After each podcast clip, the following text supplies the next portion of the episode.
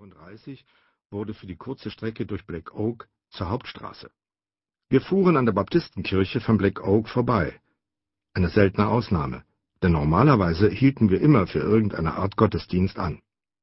Alle Läden, Geschäfte, Betriebe, Kirchen, sogar die Schule standen an der Main Street.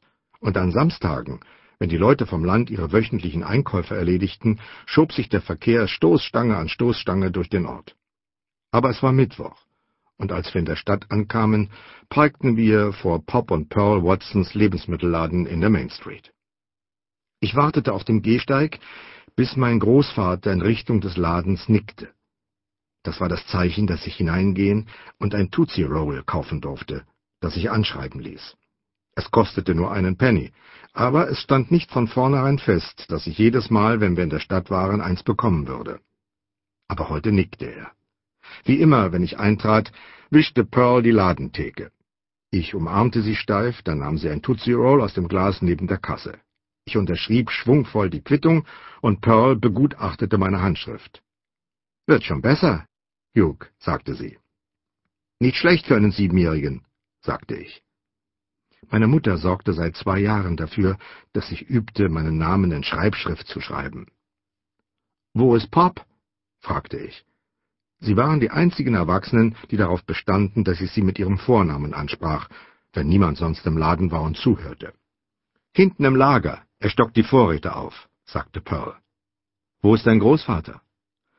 Es war Pearls Berufung im Leben, die Wege der Stadtbewohner zu überwachen, weswegen sie auf Fragen in der Regel mit einer Gegenfrage antwortete. Im Teeshop. Schaut nach den Mexikanern.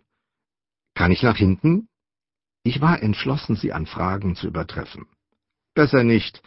Wollt ihr auch Leute aus den Bergen nehmen? Wenn wir welche finden.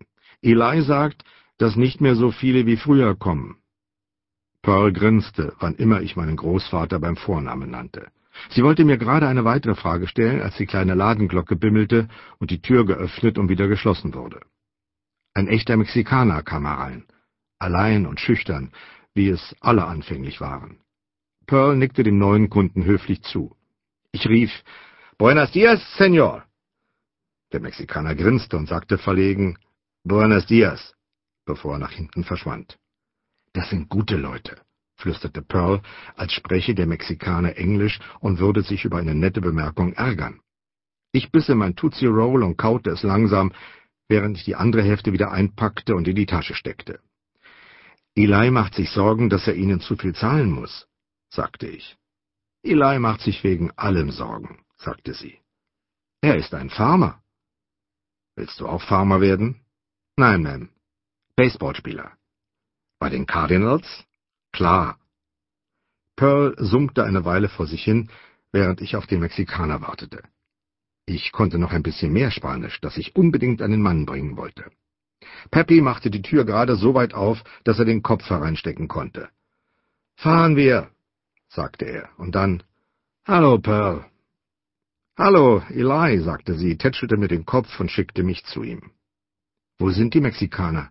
fragte ich Peppy, als wir auf der Straße standen. Sollen später am Nachmittag kommen. Wir stiegen wieder in den Pickup und fuhren Richtung Jones Büro aus der Stadt, wo mein Großvater immer die Leute aus dem Hochland anheuerte.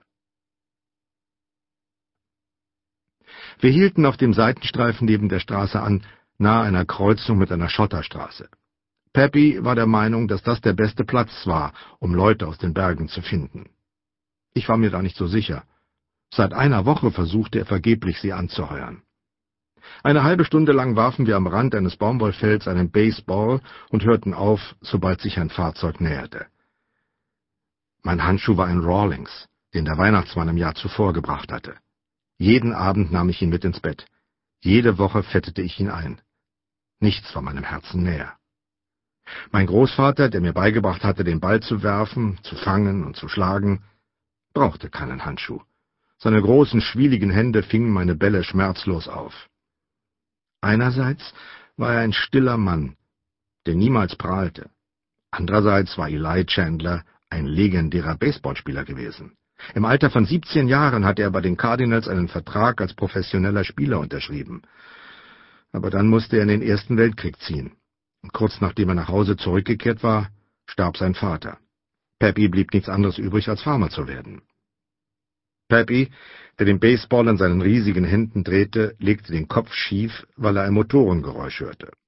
Aus Westen näherte sich ein Pickup mit Anhänger. Als er noch eine Viertelmeile entfernt war, wussten wir, dass es sich um Leute aus den Bergen handelte. Wir traten auf den Seitenstreifen und warteten, während der Fahrer herunterschaltete. Das Getriebe krachte und kreischte, als der Wagen anhielt. Ich zählte sieben Personen. Fünf im Pickup, zwei auf dem Anhänger. Hallo, sagte der Fahrer langsam, musterte meinen Großvater, während wir unsererseits sie taxierten.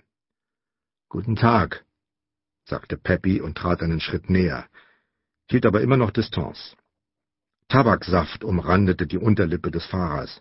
Das war kein gutes Zeichen. Meine Mutter glaubte, dass die meisten Leute aus dem Hochland nicht viel Wert auf Hygiene legten und zu schlechten Angewohnheiten neigten. Bei uns zu Hause waren Alkohol und Tabak verboten. Wir waren Baptisten. Heißes Sproil, sagte er. Eli Chandler. Freut mich, Sie kennenzulernen. Suchen Sie Arbeit? Ja. Woher kommen Sie? Eureka Springs. Der Wagen war fast so alt wie der von Peppy. Die Reifen waren abgefahren, die Windschutzscheibe hatte einen Sprung, die Schutzbleche waren verrostet, die Lackreste unter der Staubschicht schienen blau zu sein. Über der Ladefläche war eine Ablage konstruiert worden, die vollgestellt war mit Pappschachteln und Jutesäcken mit Vorräten. Darunter auf der Ladefläche lag neben der Fahrerkabine eine Matratze. Darauf saßen zwei große Jungen und starrten mich ausdruckslos an.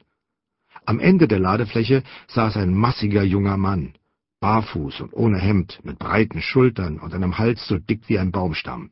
Er spuckte Tabaksaft zwischen Pickup und Anhänger und schien Peppy und mich nicht wahrzunehmen. »Ich suche nach Erntearbeitern«, sagte Peppy. »Was zahlen Sie?« fragte Mr. Sproil. »Eins sechzig für hundert«, sagte Peppy. Mr. Sproil runzelte die Stirn und sah zu der Frau neben ihm. Sie murmelten etwas. An dieser Stelle des Rituals mussten schnell Entscheidungen getroffen werden. Wir mussten entscheiden, ob wir wollten, dass diese Leute bei uns lebten. Und sie mussten unser Angebot annehmen oder zurückweisen. Wir haben letztes Jahr schon 1,60 gekriegt, sagte Mr. Sproil.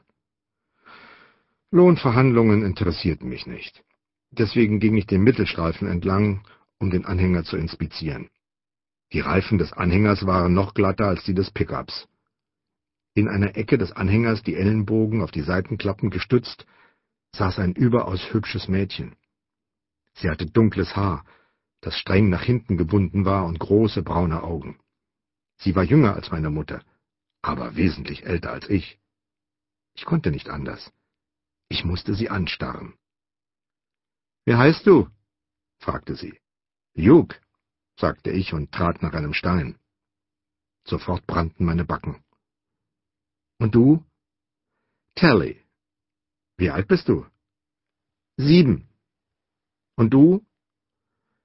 Siebzehn. Sie war barfuß. Und ihr Kleid war schmutzig und sehr eng. Eng bis zu den Knien. Es war das erste Mal, dass ich ein Mädchen wirklich musterte. Sie beobachtete mich und lächelte wissend. Auf einer Kiste neben ihr saß ein kleiner Junge, den Rücken mir zugewandt. Er drehte sich langsam um und sah mich an, als wäre ich nicht da. Er hatte grüne Augen und eine hohe Stirn, auf die feuchte schwarze Haare fielen. Sein linker Arm schien zu nichts zu gebrauchen zu sein. »Das ist Trot«, sagte sie.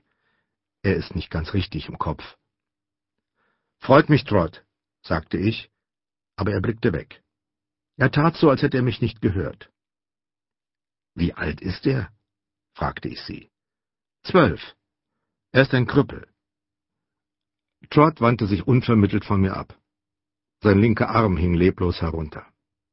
Mein Freund Dwayne behauptete, dass Leute aus den Bergen ihre Cousins und Cousinen heirateten, und deswegen gäbe es so viele Behinderte in ihren Familien. Tally jedoch schien vollkommen. Sie blickte nachdenklich über die Baumwollfelder, und ich bewunderte erneut ihr schmutziges Kleid. Ich wusste, dass sich mein Großvater Mr. Sproil geeinigt hatten, denn Mr. Sproil ließ den Motor an. Ich ging an dem Mann auf der Heckklappe vorbei, der kurz aufwachte, aber immer noch auf die Straße starrte, und stellte mich neben Peppy.